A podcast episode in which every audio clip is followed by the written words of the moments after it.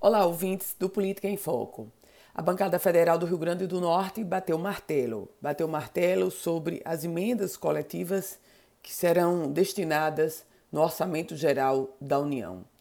E olha só, em reunião coordenada pelo deputado federal Benis Leocádio, aliás, é ele o coordenador da bancada federal, Dentro das 15 emendas a que a bancada federal do Rio Grande do Norte tem direito, no valor total de 241 milhões 460 mil reais, a bancada federal vai destinar emendas acatando os pleitos tanto da governadora Fátima Bezerra quanto do prefeito da cidade de Natal, do prefeito Álvaro Dias.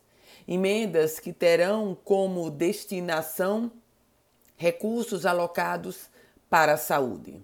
Um outro ponto de consenso dentro da bancada, entre deputados e senadores, foi o envio de emenda para a conclusão das obras da barragem de Oiticica, a maior obra hídrica hoje em execução no Rio Grande do Norte.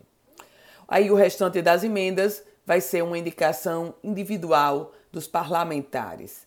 Sobre a construção da barragem de Oiticica, essas emendas elas somam 16 milhões de reais.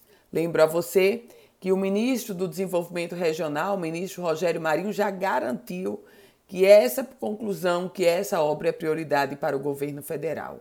Aliás, por falar em governo federal, a bancada também destinou emendas para a obra do chamado Gancho de Igapó.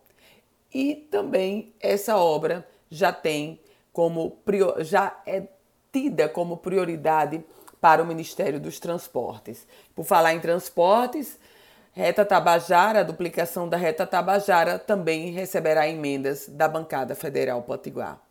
Eu volto com outras informações aqui no Política em Foco com Ana Ruth Dantas.